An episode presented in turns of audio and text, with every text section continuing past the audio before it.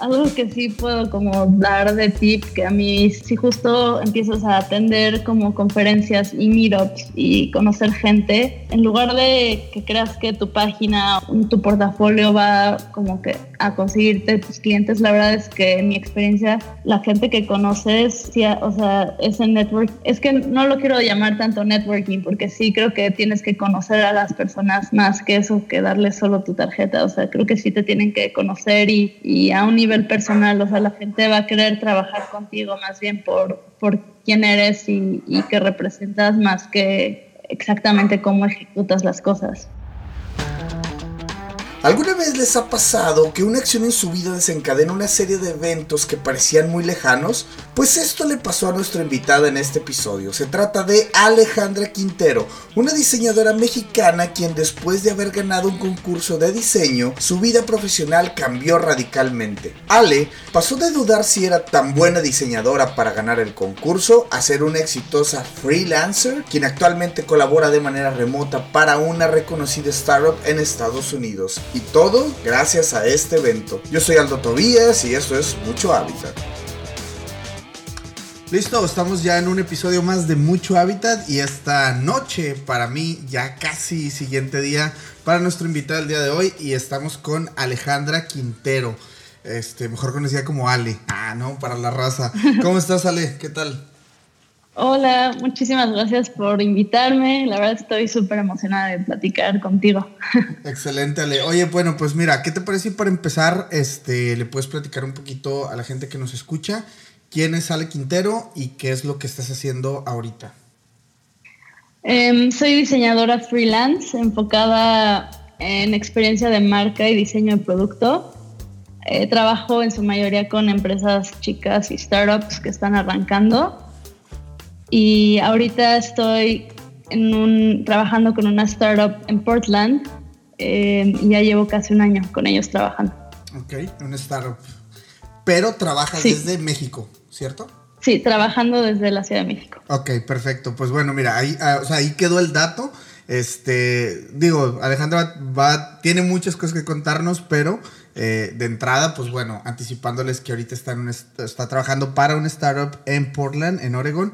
Y pues bueno, vamos a irnos desmenuzando poco a poco todo este tema hasta llegar a donde estás ahorita y obviamente eventualmente eh, que viene para tu futuro, Ale. Y pues la pregunta concisa es, ¿cómo empezaste en esta onda del diseño? ¿Qué, qué era como que lo que por ahí te llamaba la atención al principio? ¿Cómo, cómo empezaste en esta onda? Eh, pues yo estudié diseño industrial en la Ibero, aquí en la Ciudad de México, y pues empecé haciendo más diseño gráfico y web, pero ahora estoy haciendo diseño de producto que en su mayoría se refiere como a apps y productos o servicios web. Y la verdad es que me doy cuenta que me sirvió muchísimo estudiar diseño industrial para ahora hacer productos digitales. Y esto fue, digo, fue cuando recién empezabas ¿No sabías que tu carrera iba a dar un giro como tal? ¿O era como, bueno, ahí vamos explorando como vaya saliendo? Sí, no, yo no tenía idea. De hecho, pues yo quería dedicarme a, diseñar como, no sé, tenis deportivos o me imaginaba haciendo productos como físicos. Y pues sí, más bien empecé por donde vi que había trabajo y así se fue dando. Y a partir de ahí, muy bien, Ale. Oye, bueno, y pues la pregunta obligada es de que cuando decides estudiar diseño industrial, este, por ahí, ¿qué onda? ¿Tus papás te apoyaron con esa onda? ¿O fue como que, no, mira, deberías dedicarte a ser como médico así, o no sé, algo así, más como abogada o algo así? Pues la verdad sí, siempre me han apoyado mis papás. Yo creo que sí, sí, sí me empujaron un poco a ver si estudiaba alguna ingeniería, porque también me gustaban mucho las matemáticas pero creo que diseño industrial se les hizo como algo intermedio entre algo artístico y, como matemático o algo así. Ya, perfecto. Y ahí fue donde te decidiste mejor ya por el tema industrial. Y platícanos, ¿cómo fue esa época de, tu carrera? ¿Cómo, ¿Cómo sentías tú la universidad? ¿Sentías que te estaban enseñando lo suficiente para salir a ejercer? ¿O por ahí creías que te faltaba un poquito eh, este, de material?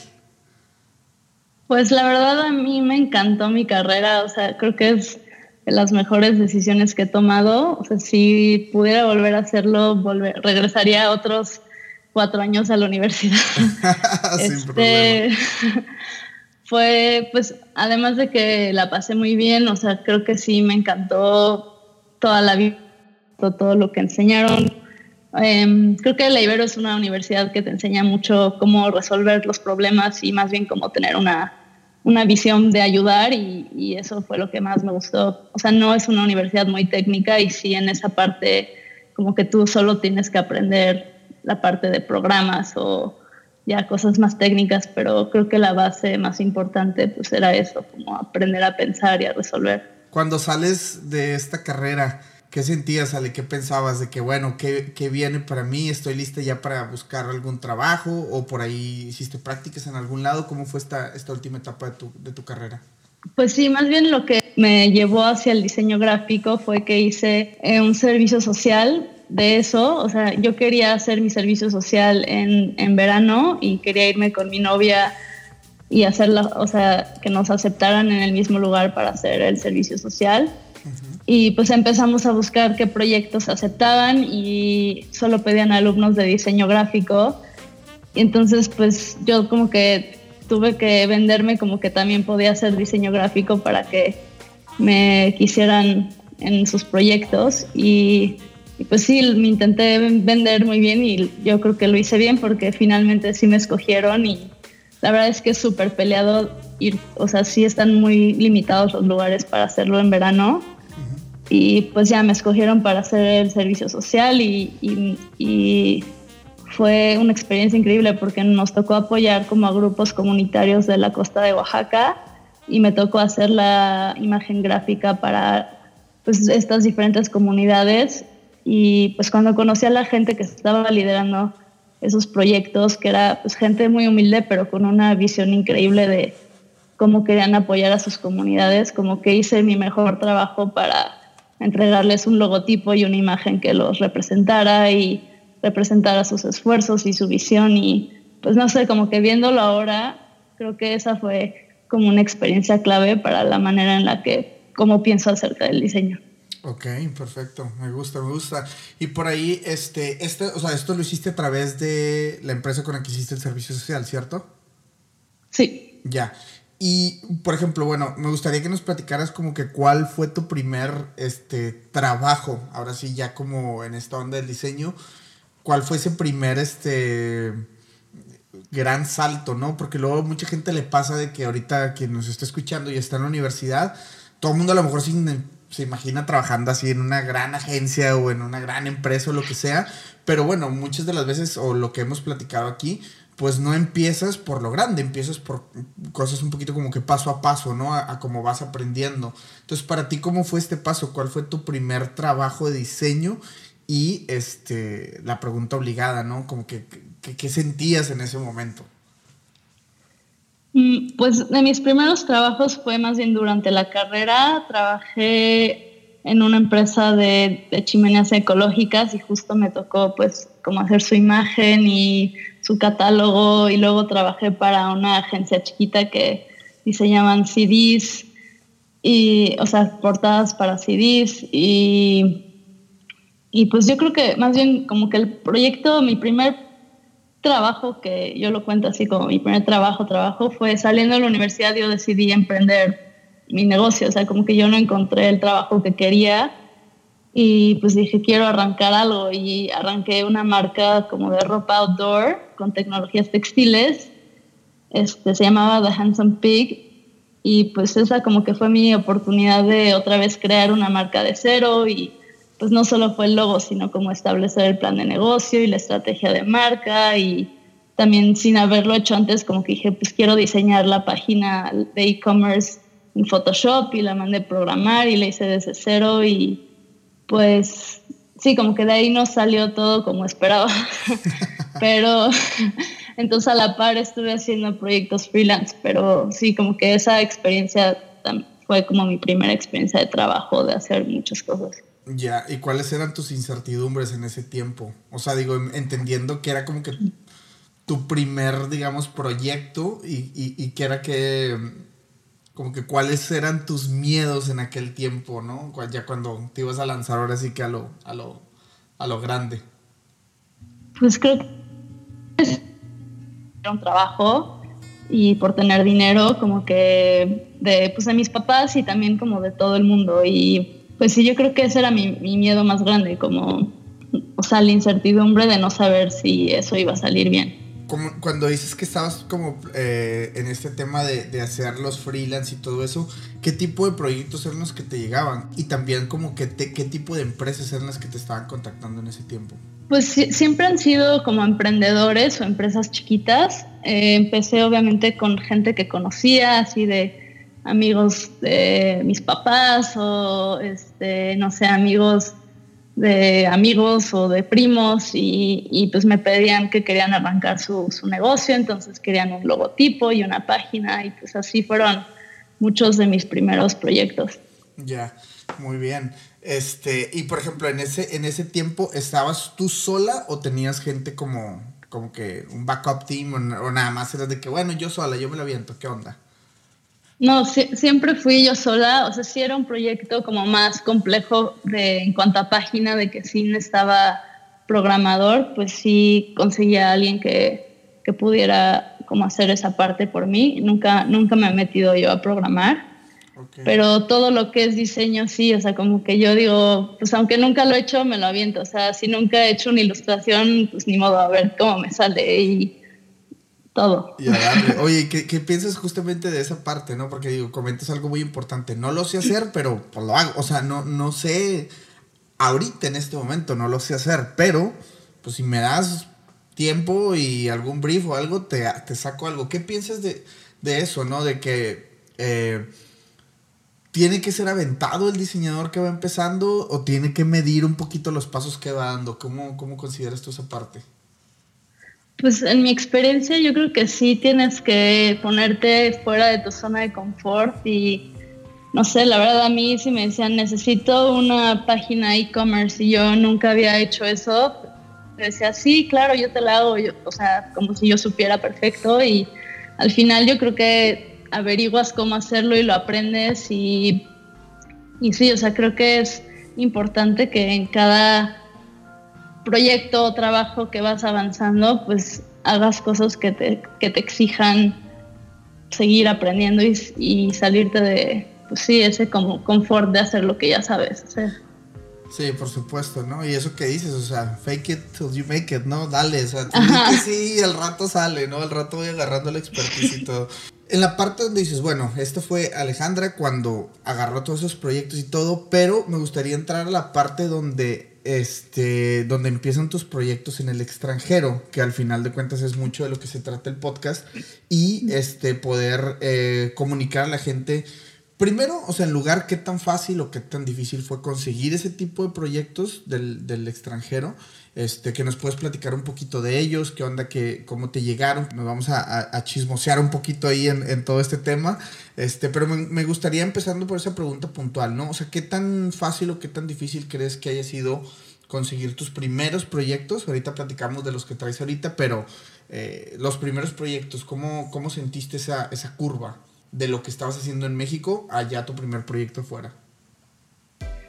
Pues mira, yo creo que no o sea, fue difícil en el sentido de que sí pasó mucho tiempo a que yo pudiera lograr algo así, pero fue fácil en cuanto a que de un día a otro me cambió, o sea, logré dar ese salto. O sea, este, de hecho es una buena historia porque eh, para quienes no sepan, hay una conferencia muy padre que se llama Epic Currents y es para creativos y es una conferencia que le dicen como la no conferencia porque vas como una semana a un lugar increíble, casi siempre son como parques nacionales algo así. Y para esto, pues cabe mencionar que a mí me fascina los deportes extremos y la naturaleza, entonces como que cuando yo vi que existía esa conferencia de ir a un lugar a hacer actividades y en las noches conferencias con gente creativa y eso, dije, esto, pues y pues es una conferencia bastante cara, pero pues cuando yo lo vi dije, algún día voy a ir y de repente vi en Twitter que Dan Perry, que es el que organiza, y Pablo Stanley, que también si no lo siguen les recomiendo mucho seguirlo en Twitter, em, pues pusieron un tweet de que querían patrocinar a un par de personas para ir a la conferencia. Entonces, pues agarré y apliqué. Había que mandar como un mail de por qué querías ir y tu portafolio y, y gané. Y así dos semanas después yo estaba en Yosemite Y pues fue todo lo que esperaba y más, o sea, como que yo no podía creer que había tanta gente que fuera igual que yo, que le gustara como tener conversaciones profundas y fueran tan apasionados por su trabajo y además me abrió los ojos como a la industria de tech y también a la posibilidad de trabajar remoto. O sea, me acuerdo mucho de una chava que platicaba que ella vivía en París pero trabajaba para una startup de San Francisco y que tener un sueldo de San Francisco le hacía toda la diferencia. O sea, aún viviendo en una de las ciudades más caras del mundo, pues, o sea, hacía la diferencia de ese sueldo, ¿no? Y cuando yo escuché eso dije, pues yo quiero eso, yo también quiero un sueldo de San Francisco. y pues sí, bueno, para cerrar la historia de Epic eh, es importante contar que hubo un concurso para diseñar un logo esa semana. Y pues yo soy una persona competitiva y pues como que dije, bueno, voy a entrarle a ver qué tal. Y terminé ganando ese concurso. Y no sé, como que ese momento me dio mucha validación para decir, o sea, sí soy buena en lo que hago, como que creo que antes de eso como que siempre sentí que como yo no estudié diseño gráfico, no sabía lo que estaba haciendo. Y pues además me dio, dio a conocer mi trabajo en la comunidad de Epic y unas semanas después que regresé me contactaron para trabajar en, en esta startup de Portland. Y, y, la verdad, aquí hay, hay, mucho, hay mucho para desmenuzar y me voy a ir a lo exactamente lo último que dijiste. Te hizo, te puso como en el mapa de la comunidad y justamente Aldo Tobías, yo así di con tu trabajo, Ale, porque este, yo también sigo a Pablo Stanley, sigo a Dan en Dribble, entonces, eh, pues son gente que tienen, digo, los años en el medio, son muy buenos en lo que hacen, ¿no? El, el, tema es de que, por ejemplo, digo, entre ahí indagando, ¿no? Porque también me encanta andar ahí de, este, viendo a ver qué anda haciendo la gente y todo, entonces cuando me topo con el trabajo de Dan, veo que él organiza estas conferencias, no conferencias, y luego ya en la página, que estaba, estaba increíble la página, veo que, eh, o sea, pone como que qué, hizo cada quien, ¿no? Entonces ahí ya veo como que el logo, o sea, veo más bien como que eh, la foto de Ale y Ale Quintero. yo dije, suena como que latina, ¿no? Como que el Quintero es, que es, mexicana. Entonces, pues ya me voy y ahí conozco el trabajo de Ale y justamente es como, pues nace esta invitación al podcast, ¿no? Porque eh, pasa eso, ¿no? O sea, te ponen un mapa eh, de, personas diferentes, ¿no? Entonces, aquí yo creo que la moraleja es, pues, ah, bueno, lo voy a combinar con esta otra cosa que dices, que, o sea, a lo mejor siempre tuviste como esa de que, ay, es que no soy diseñadora, como que no, o sea, como que no sé si estoy haciéndolo bien o tiene todas las bases y todo, pero incluso te digo, o sea, como diseñador, las personas luego también sentimos esa incertidumbre de que, hijo, a lo mejor alguien lo puede haber hecho más padre que yo y todo. Pues sí, pero, o sea, si aterrices un concepto y una idea y todo, pues y la justificas bien, puede tener este...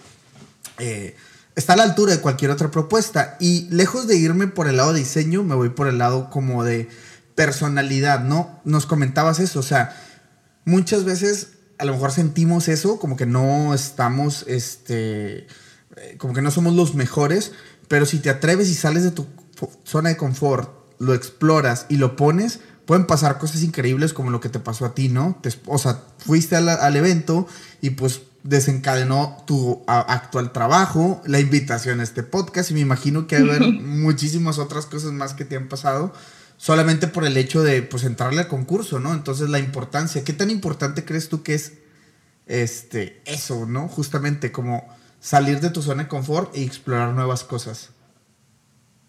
Sí, y la verdad es que sí, o sea, como dices, ese, ese evento cambió mi vida y desencadenó un chorro de cosas para mí, o sea, claro que hubo como años de trabajo detrás que antes estuve chambeándole y dándole y, y, y, cobrando tal vez a veces poco por mis proyectos, pero pues no sé, como que al final se dio esto que desencadenó un chorro de oportunidades para mí.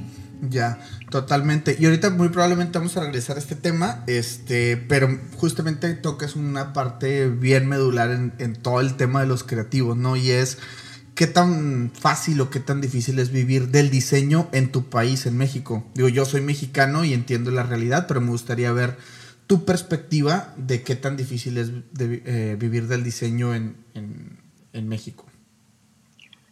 Pues mira, la verdad es que yo sí era muy hater de este tema, pero lo, o sea, la verdad es que lo veo creciendo cada día más. O sea, me emociona mucho ver cada vez más startups mexicanas y gente talentosa haciendo las cosas bien. Y pues no sé, siempre, creo que siempre hay oportunidad de hacer algo increíble en tu país. Y aunque pues sí debo decir que una de las cosas que más me emociona ahora son el trabajo remoto y como las posibilidades que eso nos abre, o sea, ya no solo te cierras a encontrar empleo en tu país, pero si hablas inglés y tienes el talento, ahora tienes como infinidad de opciones de dónde escoger.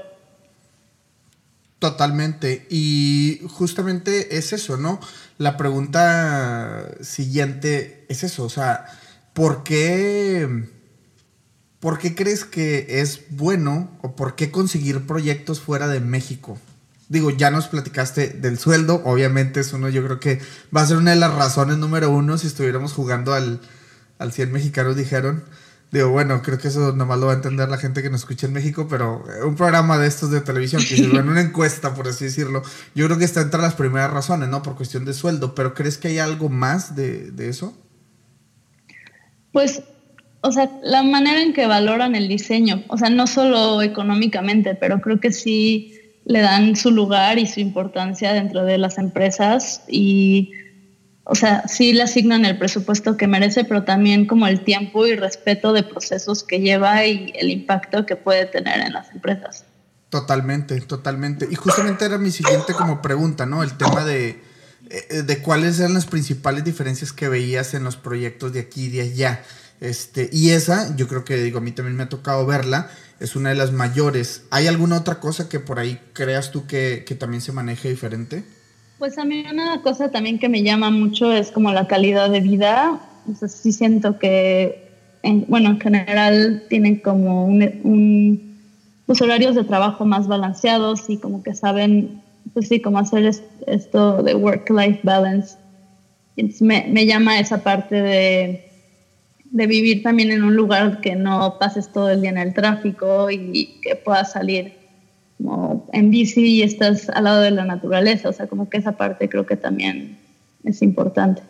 Ya, perfecto. Ale, este, me gustaría que nos dijeras tres cosas. Bueno, ya la estoy poniendo números. Si son más, son más. Si son menos, son menos. Pero tres cosas que tú consideras que un diseñador debe de tener eh, o un creativo en general este, para ejercer fuera de, sus países?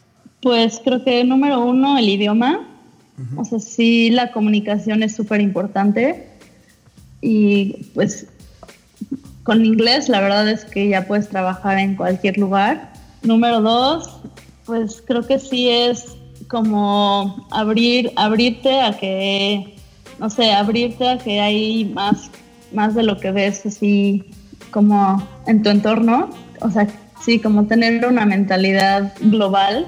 Y número tres, hay que creer en, o sea, hay que ser atrevidos y creer en, nuestro talento. O sea, creo que sí pasa mucho, bueno, por lo menos en México, que creemos que todos son mejores que nosotros. Como que sí es una, no sé, tal vez no lo aceptamos, pero sí creo que está ahí presente y tenemos que saber que somos igual de buenos en lo que sea que queramos hacer.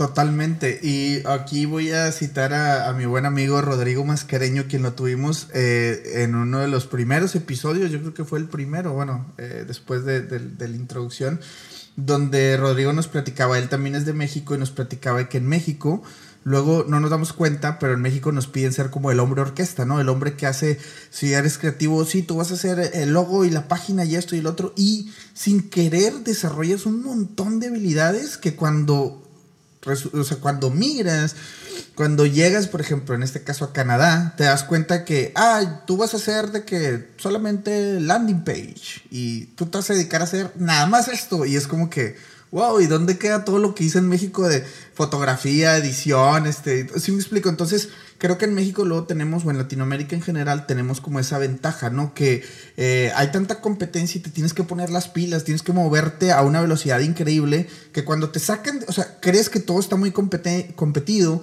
y justamente lo que dices, crees que un japonés o un, yo qué sé, ¿no? Es mejor que cualquier mexicano, que trae más ideas, que trae más inteligencia. Y resulta que cuando te sacan de, la, de la bolsita así, este, resulta que eres todo un estuche de monerías, ¿no? Porque sabes hacer un montón de cosas, ¿no? El hombre orquesta le llamaba eh, Rodrigo, entonces creo que por aquí este, se compagina un poquito con lo que tú nos platicas, ¿no? O sea, creemos que no somos este, lo suficientemente talentosos, pues, pero pues al final de cuentas que sí, ¿no? Y creer en nosotros mismos, ¿no? Sí, y, tocando una de las cosas que estás diciendo ahorita, como que mucha gente y expertos te dicen que te enfoques en una sola cosa y que eso es lo que mejor te va a hacer como atraer clientes y, y la verdad es que a mí siempre me ha pasado que yo no me puedo relacionar con eso, como que me gustan demasiadas cosas y creo que el valor que puedo dar es mucho más, no sé, como expansivo y no sé, creo que debes de ser fiel a ti y, siempre habrá alguien que busca como eso que tú tienes que ofrecer. Sí, completamente, ¿no? Y, y quizá a lo mejor, este, eh, yo también he escuchado mucho ese, término, ¿no? De que hazte muy bueno en algo en particular y yo creo que, digo, conforme pasan los años, digo, ahorita creo que pues estamos todos como que muy jóvenes en este tema, ¿no? Del, diseño y todo, pero conforme pasan los años yo creo que vas agarrando una expertise y le empieza a agarrar un gusto a una cosa en particular y pues no sé, ya cuando tengamos 50, 60 años a lo mejor ya es de que yo nomás me voy a dedicar a hacer esto, ¿no? Botones nada más, call to actions y, y ya, nada más es lo que voy a hacer, cobro por hacer un call to action. Entonces, digo, sí, es, es bastante interesante todo lo que hay por ahí. Y, este, y una de las cosas que me gustaría platicar contigo, Ale, este, es el tema de, este, ¿cómo crees que se deba de vender un diseñador, como un creativo en este caso? ¿Cómo crees que deba eh, hacer como su aparición ante el mundo? Este, para poder, digamos, como que conseguir ese tipo de, de trabajos en el extranjero o proyectos, pues, en general. ¿Cuál crees que tú, digo, entiendo que no hay una fórmula, pero eh, por ahí algo que tú puedas decir, bueno, este, así es más o menos como se debe desenvolver o, las cosas que debe de, como de, tener? Este, pues mira, la verdad es que ese tema también es algo que a mí me cuesta mucho trabajo, como que no siento que soy tan buena vendiendo lo que hago y, o sea, de hecho, estoy tomando ahorita una clase de storytelling como para saber cómo expresar mi valor. Órale. Pero algo, algo que sí puedo como dar de tip, que a mí sí, o sea, creo que si justo empiezas a atender como conferencias y meetups y conocer gente, o sea, creo que más, en lugar de que creas que tu página o, tu portafolio va como que a conseguirte tus clientes, la verdad es que mi experiencia la gente que conoces, sí, o sea, ese network, es que no lo quiero llamar tanto networking, porque sí creo que tienes que conocer a las personas más que eso, que darles solo tu tarjeta, o sea, creo que sí te tienen que conocer y, y a un nivel personal, o sea, la gente va a querer trabajar contigo más bien por, por quién eres y, y que representas más que exactamente cómo ejecutas las cosas. ¿Qué tal amigos? En menos de un minuto regresamos con la historia. Los interrumpo para platicarles lo siguiente. Si por ahí escuchan el podcast desde el principio podrán haber identificado que el primer gran paso de la mayoría de nuestros invitados fue irse a estudiar para de ahí dar el salto a una vida laboral. Bueno, pues en Mucho Hábitat queremos invitarte a que cheques la página de Facebook llamada I'm Living. Es una página increíble en la cual colaboramos y en donde vas a poder encontrar posteadas solamente promociones de cursos de inglés de diferentes escuelas y en diferentes ciudades. Lo único que tienes que hacer es ir a darle like a la página para que estés enterado cuando haya una buena promoción en algún curso. ¿Ok? Los esperamos por ahí y ahora sí continuamos con el episodio. Me gustaría que nos platicaras porque es un tema que a mí la verdad me causa mucho curiosidad eh, con mis invitados, ¿no? Y es el tema de eh, fracaso. Este tema que a mucha gente pues le digo, hay libros que hablan del fracaso, hay libros anti-fracaso. Este, me gustaría saber cuál es tu pensamiento, tu postura con este tema. Si crees que existe o no, o, bueno, esa sería una pregunta y la siguiente sería, este, cómo se sobrelleva, cómo se sobrepasa o cómo lo ignoras o... Yo creo que yo soy de la idea de que no existe el fracaso como tal. Creo que siempre hay oportunidad de salir adelante y aprender de esos errores. Em, creo que soy de la idea como que todo pasa por una razón y siempre hay algo increíble que quiere llegar a ti. Entonces, mientras te mantengas positivo y, y con ese mindset de que viene algo mejor, creo que no hay fracaso, o sea, solo hay como pequeños no sé, tropiezos o desviaciones. Digo, entiendo que hay altibajos, ¿no? Y una de las preguntas un poquito más adelante es eso, ¿no? Si no crees tú que, por ejemplo, cuando es un momento, un día difícil, solamente es un día difícil, no lo consideras como algo que te pueda tumbar. Sí, no, o sea, la verdad es que, es que la palabra fracaso suena como muy final.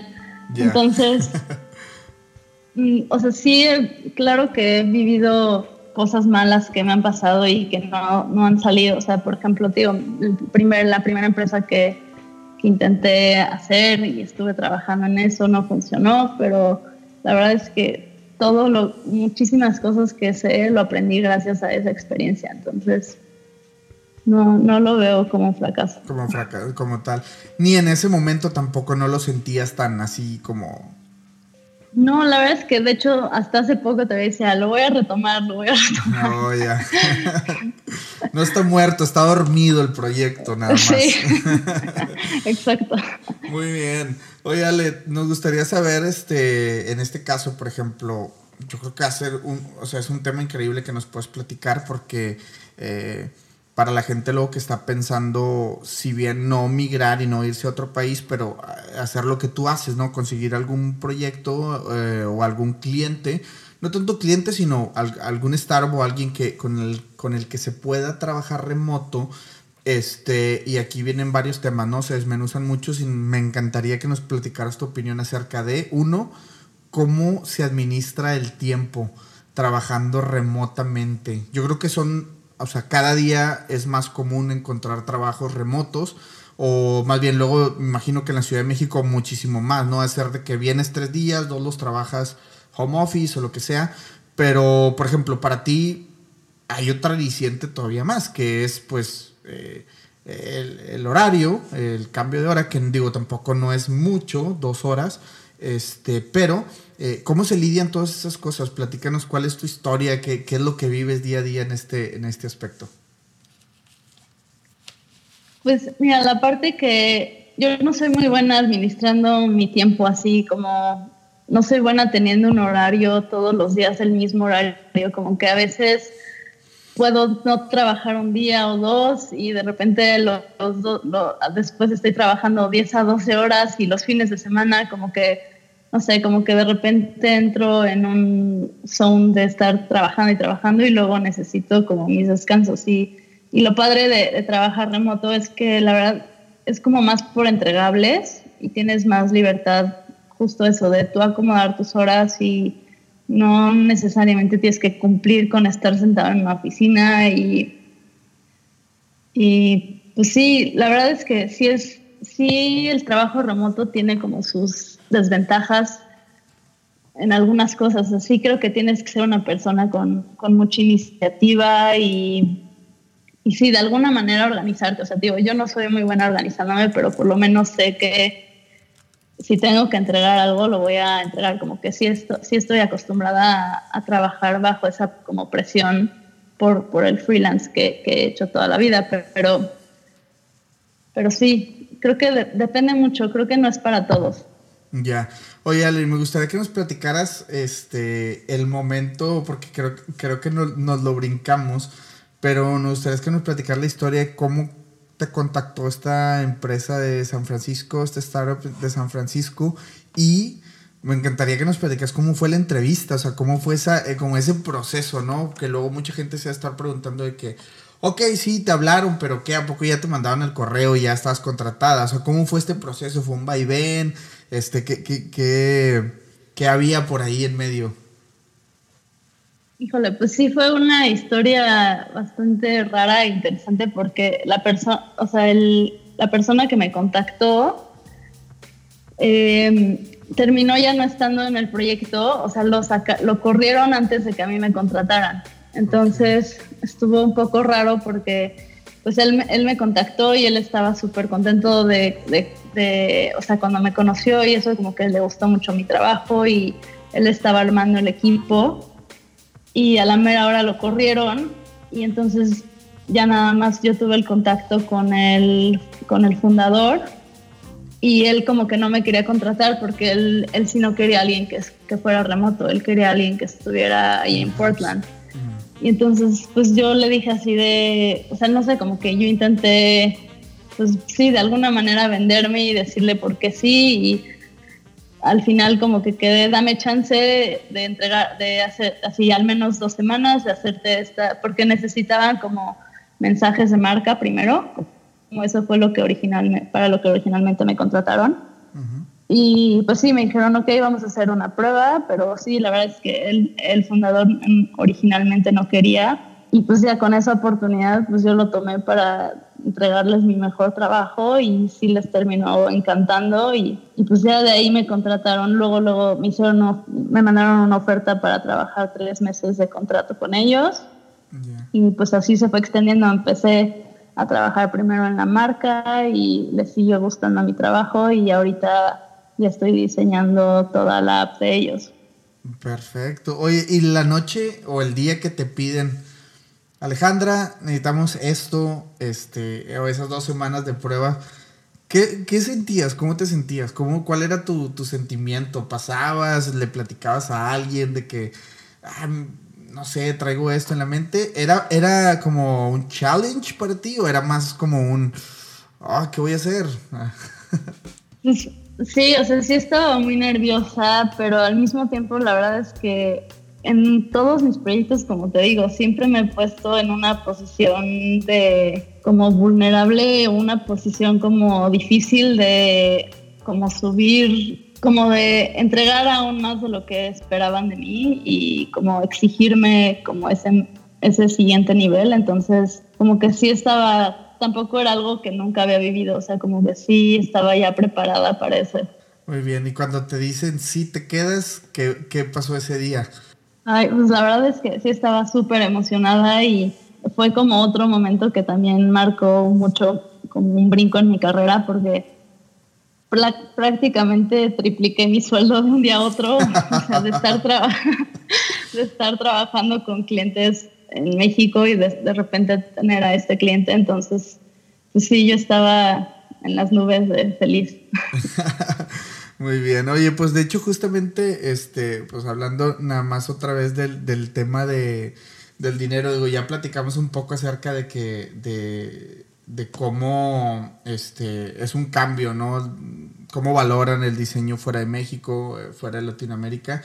Y yo creo que va a ser la primera invitada que le voy a preguntar esto. No vamos a hablar de números, obviamente, pero eh, me gustaría eh, entender un poquito a partir de este episodio con mis invitados el tema de este del dinero. O sea, que, o sea, me gustaría saber, por ejemplo, si tú consideras que la educación financiera, que luego en muchas de las universidades no recibimos en México y me imagino que es el caso de Latinoamérica, el hecho de cómo ahorramos, administramos nuestro dinero para como digamos ir haciendo un mejor futuro para nosotros mismos.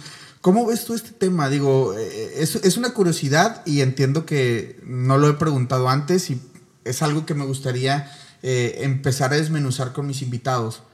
¿Cómo nos estamos preparando los, los creativos para el futuro? Entendiendo que ahorita pues somos los que llevamos como el mando, ¿no? Somos los que podemos decir, ah, sí, Photoshop y sí, esto y el otro. Pero imagínate lo que se viene en unos 3 años, 5 años, 10 años. O sea, con todo este montón de tecnología, a lo mejor vamos a quedar obsoletos. ¿Y cómo nos preparamos en esa cuestión? ¿Tienes tú alguna postura, no sé, algo ahí que nos puedas decir como, ¿sabes qué? No sé, o sea, invertir en bien raíces o esto, no sé, algo que, que, que ¿cómo proteges tu dinero? Pues mira, yo creo que antes de poder siquiera pensar cómo ahorrar tu dinero y empezar a invertir como en, no sé, puede ser en, en, sí, en fondos de retiro o, lo que sea, o sea, creo que primero es, el primer paso es saber lo que vale tu trabajo y empezar a cobrar lo que mereces, ¿no? o sea, yo te puedo decir, que yo justo quiero como cambiar ese tema tabú en México, que nadie sabe cuánto gana nadie y eso, no se pueden decir cifras y nadie te dice eso, o sea, yo quisiera que, y lo, y lo platico mucho con, con la gente que me rodea, o sea, como que quiero que, que se empiece a abrir ese tema porque creo que solo nos beneficiamos todos de saber pues cuánto está ganando la otra persona al lado de mí, ¿no? Y, y si los sueldos son lo mismo para hombres y para mujeres y para las diferentes como disciplinas, o sea, creo que es, ese tema es súper importante. Y, por ejemplo, puedo recomendar una página muy buena que se llama Payscale. Eh, puedes ahí, dependiendo de qué estudiaste y dónde vives y cuántos años de experiencia tienes, te va diciendo como cuánto es lo que deberías estar ganando, en qué rango deberías de estar y, y pues ese es como un primer paso para, para empezar a exigir eso, ¿no? Y, y pues sí, como segundo paso, este, sí, creo que en México no hay esa cultura de pensar a futuro y como de, ajá, no hay, no hay muy buenas prácticas de ahorro ni de, bueno, por lo menos a mí no, no, no me inculcaron eso y creo que también crecí como con, con muchas ideas del dinero que eran incorrectas y que yo he hecho un chorro de trabajo personal para cambiar eso y tener como un... Cuando hablo de dinero y pienso en dinero siempre sea positivo y, sí creo que esas cosas también te cambian, pues, pues literalmente te, te pueden cambiar la vida. Sí, totalmente, totalmente. Y, y, me encanta eso que dices, ¿no? O sea, creo que, que debemos de empezar a abrir esa cultura en, en México, en Latinoamérica. Eh, porque pasa lo siguiente, ¿no? Cuando, cuando estás por este lado, bueno, yo en Canadá me toca, más que saber cuánto ganas, lo que sabes más bien es el promedio de cuánto se paga la hora. ¿no? Y en base a eso ya puedes darte como un estimado, decir, ah, bueno, pues obviamente una hora de 40, una, perdón, una semana de 40 horas, eh, más o menos pues puedes ganar en esto, ¿no? Entonces empiezan como los rangos de decir, ah, bueno, pues un animador en, en Vancouver, pues empieza ganando de los, de, de, los 35 dólares la hora y de ahí para arriba, ¿no? Entonces, eh, lejos de saber cuánto ganas, en, en, el caso muy particular, se sabe cuánto se paga la hora de tal o cual, digamos, rama, ¿no? Este, obviamente la gente de cine hace muchísimo más dinero y ahí se va, es un vaivén de cosas, ¿no? Entonces, yo creo que en México sería muy bueno, como dices, empezar a ver esos temas para no matar la industria, ¿no? Que al final de cuentas eso es yo creo que lo que, eh, o sea, el tema tabú se debe romper precisamente pues para no matarla, ¿no? Y no estar cobrando menos de lo que vale el trabajo por nada más ganar sí. el proyecto, ¿no? Sí, ya esa parte que dices que por hora, o sea, creo que también, bueno, para la gente que trabaja de freelance, yo 100% recomendaría no cobrar por hora porque creo que hay que tomar en cuenta más bien el valor que tú le das a, a la empresa o a la persona para la que estás trabajando, ¿no? Uh -huh. eh, también puedo recomendar mucho, tomé en, justo en Epic Currents un taller con Chris Doe, tiene un, una empresa que se llama The Future, pero sin E al final. Uh -huh. Y da muy buen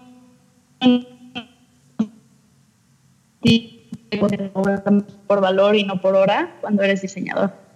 Ok, ok, perfecto. Eh, igual y nos compartes por ahí los links y los pongo en la descripción del episodio para que por ahí se echen la vuelta tanto a esta página que nos decías también para checar más o menos el rango de sueldos, de cuánto se puede estar ganando. Este sería algo muy muy bueno para que lo chequen. Ale, pues este me gustaría moverme a la parte como final del episodio, pero este vienen un par de cositas que nos gustaría que nos platicaras. ¿Es una anécdota que te haya tocado con un cliente difícil o algún proyecto difícil? Y por su contraparte, algo que te haya gustado mucho trabajar. Este, pues mira, como yo pienso que todos los clientes son difíciles.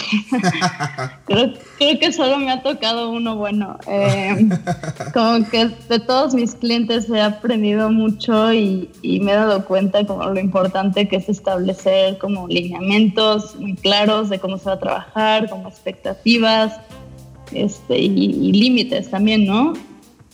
Eh, sí, no sé, como que de, todo, de todos mis clientes, la verdad es que he tenido alguna experiencia que, que ha sido difícil. Ya. Yeah. Y de el mejor trabajo, proyecto, la verdad, yo creo que de mis favoritos sí fue hacer el logo para Epic Friends. Uh -huh. eh, no sé, cuando me contactó Dan, un poco después de que fui a la primera conferencia, este, me dijo que iba a hacer como otra conferencia en verano y quería que yo diseñara este, ese logo.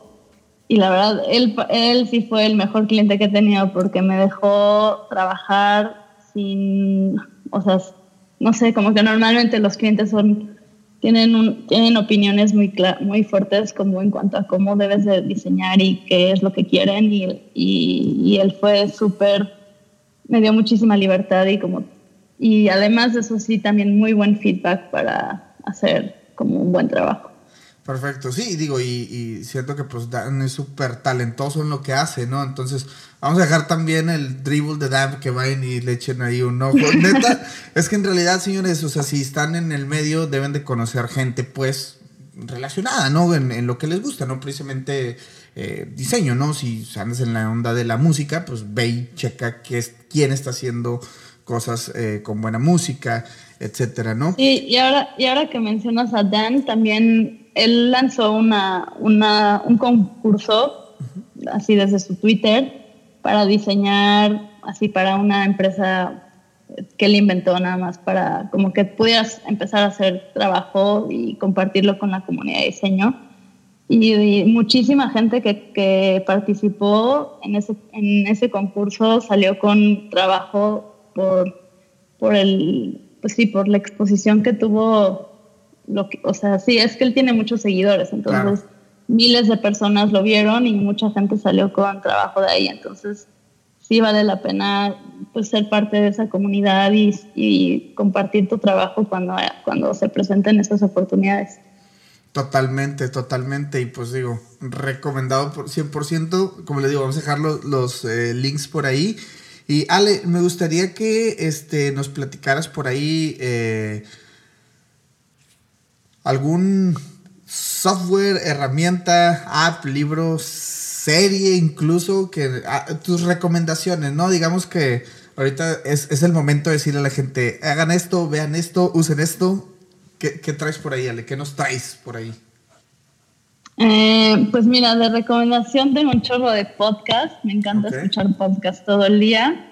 Eh, me gusta mucho uno que se llama How I Built This. Ese lo recomiendo mucho como para emprendedores o gente que, que, le guste saber cómo se arrancan negocios. Eh, Design Matters con Debbie Millman también me gusta muchísimo. Siempre entrevista a diferentes creativos. pues de desarrollo personal el libro de The Power creo que cambió mi vida y de podcast de desarrollo personal también me gusta mucho The Bruce Lee Podcast, que hablan de la filosofía de Bruce Lee. La verdad está súper interesante. Si a alguien le gusta hacer yoga, también les recomiendo mucho un canal de YouTube que se llama Yoga with Adrian. Es una chava que ahora ya la patrocina Vidas y hace programas como de 30 días muy padres para empezar a, hacer yoga. Órale, órale. Perfecto. Pues ahí quedaron las recomendaciones este, de Ale. Eh, y pues excelente, Ale. Antes de pasar a la última parte ya del episodio, me gustaría como que resumir todo lo que hemos platicado en esto. Y si tú, Ale, tuvieras que crear un kit de supervivencia, vamos a, llamarle el kit este para sobrevivir haciendo como trabajos fuera de México, tener clientes fuera de México, este, ¿qué pondrías en ese kit de, supervivencia, Ale? Digo, eh, algo que, tú digas, esto lo tiene que tener la gente como para poder este, agarrar estas chambas y este tipo de, cosas, ¿no? Mm, pues tendría en ese kit un, un boleto para ir a conferencias, o sea, creo que tienes que empezar a conocer gente que esté en las empresas donde quieres estar trabajando o con las personas con las que quieres eventualmente tal vez colaborar. Entonces habría boletos de conferencias. Eh, este, pues no sé, probablemente cursos online, porque creo que siempre vale la pena seguir aprendiendo. O sea, la industria como de diseño y tecnología va avanzando súper rápido, entonces pues hay que estar al día. Y, y, sí, como dices, también hay mucha competencia, entonces hay que seguir, seguir aprendiendo siempre. Velate, velate. Mm, Sí, creo que esos dos. Ok, perfecto, perfecto. Y actitud positiva, ¿no? Siempre. de que a darle, darle. Ale, pues este, gracias por, por platicar con nosotros este, en este episodio. Eh, nos gustaría que nos pasaras por ahí tus redes sociales o cómo te sigue, cómo la gente puede ver tu trabajo, lo que andas haciendo, lo que has hecho. Eh, ¿Cuál es la mejor manera de contactarte, Ale, o de, checar por ahí tu, perfil? Eh, pues estoy como Ale Quintero en Twitter y en Dribble. Si alguien necesita invitaciones de Dribble, también tengo varias, entonces me pueden escribir. Y estoy como Alejandra Quintero en Instagram y mi página es alejandraquintero.com. Ok, perfecto. Ahí pueden checar todo lo que anda haciendo Ale y eh, todos los links eh, de lo que estuvimos platicando por ahí ahorita, tanto de los diseñadores que mencionamos, tanto de los libros, las recomendaciones, este, todo, todo, todo va a estar por ahí en la descripción. Y pues este, Ale, agradeciéndote que pues hayas platicado con nosotros, que te hayas dado esta oportunidad. Este, por ahí pasaron un montón de cosas para que este episodio sucediera, entonces valórenlo, chavos, compártanlo, compártanlo, que la verdad es de que cambiamos las fechas varias veces por un montón de cosas, pero bueno, eh, algo más, Ale, que quieras agregar, que se nos esté escapando, es tu momento, es tu momento. Ahora sí que micro abierto. No, nada más. Muchísimas gracias por invitarme. Este, y Sí, nada, me encantó platicar contigo y me encanta lo que estás haciendo. Eh, creo que hay que apoyarnos todos los que estamos en, todos los diseñadores que somos latinos, ¿no? Claro, claro. Este, me late y pues digo, en lo que podamos ayudar y contribuir este, a la comunidad latina de creativos que quiere hacer cosas fuera de México, pues aquí tiene el caso de Ale que pues véanos haciendo diseñador industrial, ahorita lo que anda haciendo y pues lo que ha hecho, entonces este, creo que eh, tu historia eh, le va a servir a muchísima gente para inspirarse y que puedan agarrar como que toda la buena vibra, ¿no? Entonces pues sin más ni más, Ale, te agradezco una vez más, este, ya para ti madrugada el siguiente día. Este, si por ahí escucharon a mi perro y creo que también tu perrito, perrita, estuve ahí ladrando. Sí, también. Va, son los invitados del episodio. Este, pues lo grabamos ahora sí que este, con todo el corazón y ahí solamente saluden ahí al buen Mo y a, ¿cómo se llama? Chamaco. Chamaco, va, ve, miren nomás, este chamaco. Perfecto, Ale. Este, pues no, no queda más que agradecerte nuevamente el tiempo y este, estamos por ahí eh, eh, platicando en un próximo episodio, que estoy seguro que así va a ser. Estamos en contacto, Ale. Muchísimas gracias y sí, atrévanse y, y, y créansela.